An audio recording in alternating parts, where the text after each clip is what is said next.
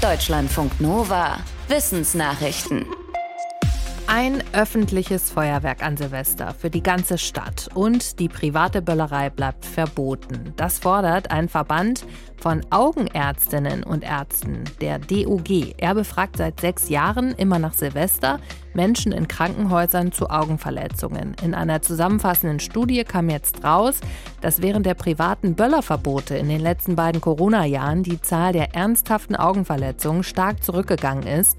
Statt bundesweit rund 500 Fälle gab es nur noch knapp 80. Außerdem hatte sich in all den Jahren nur eine Person jemals bei einem öffentlichen Feuerwerk und auch nur leicht verletzt eingesetzt. Alle anderen beim privaten Böllern, selbst durch zertifiziertes Feuerwerk mit dem CE-Siegel. Der Verband bereitet gerade eine Bundestagspetition vor, die privates Feuerwerk durch ein kommunales ablösen will.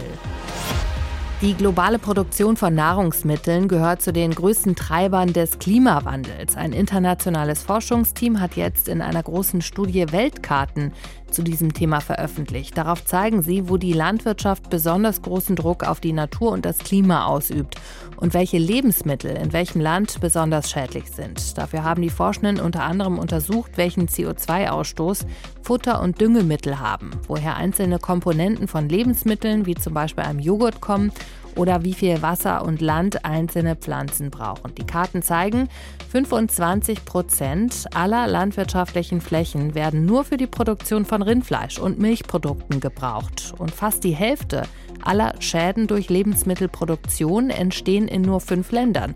In China, Indien, den USA, Brasilien und Pakistan. Mit der richtigen Ernährung, so die Forschenden, können Verbrauchende den Umweltschaden durch ihr Essen verringern. Generell seien lokale Produkte besser als Importware. Deshalb sei es auch von Ort zu Ort sehr verschieden, was zu einer umweltfreundlichen Ernährung gehöre. Einige Haiarten gehören zu den wenigen Wirbeltieren, die sich per Parthenogenese fortpflanzen können. Das heißt, die Weibchen können ihre eigenen Eier selbst befruchten und so ohne ein Männchen Nachwuchs zeugen. Bisher ging man davon aus, dass diese sogenannte Jungfrauenzeugung nur passiert, wenn die Weibchen kein Männchen finden. Dem widerspricht jetzt ein Fall aus einem Zoo in den USA, von dem ein Forschungsteam berichtet. In dem Zoo leben männliche und weibliche Zebrahaie zusammen in einem Aquarium und hatten auch schon erfolgreich Nachwuchs gezeugt. 2008 entdeckte das Personal in dem Becken ein Gelege aus Hai-Eiern und als die Tiere dann schlüpften, zeigten Gentests, dass sie nur eine Mutter und keinen Vater hatten. Warum das Weibchen sich mit keinem der anwesenden Männchen fortpflanzte, ist noch unklar. Die Forschenden sagen, offenbar muss man noch mal ganz neu auf die Parthenogenese bei Haien schauen. Die Auswirkungen auf den Erhalt der Art müssten neu bewertet werden.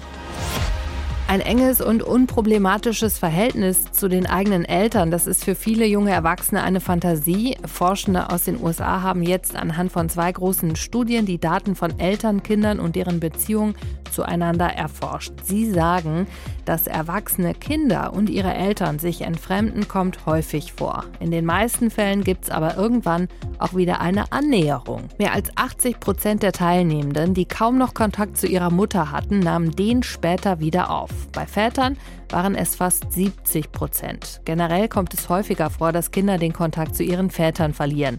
Besonders stark ist dieser Effekt laut der Studie bei jungen Erwachsenen, die nicht heterosexuell sind.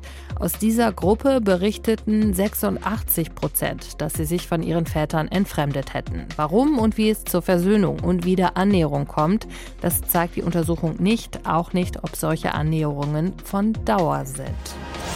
Nächstes Jahr müssen sich große Unternehmen an das Lieferkettengesetz halten. Damit werden sie verpflichtet, auch bei zuliefernden Firmen gegen Ausbeutung, Umweltzerstörung, Kinderarbeit und andere Menschenrechtsverletzungen vorzugehen. Rechtsforschende des gewerkschaftsnahen Hugo Sinsheimer Instituts für Arbeits- und Sozialrecht haben das Gesetz nochmal analysiert. Sie sagen, dass das Gesetz durchaus der Sicherung von Menschenrechtsstandards und zwar weltweit zugutekommen kann.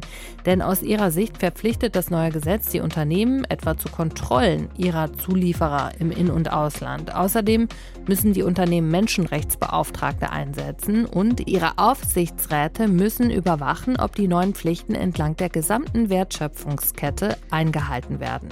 Laut Analyse räumt das Gesetz auch Gewerkschaften auf mehreren Ebenen ein, mitzuwirken. Dem Lieferkettengesetz zufolge können sie bei den Unternehmen oder auch beim Bundesamt für Wirtschaft oder auch vor Gericht auf Menschenrechtsverletzungen aufmerksam machen.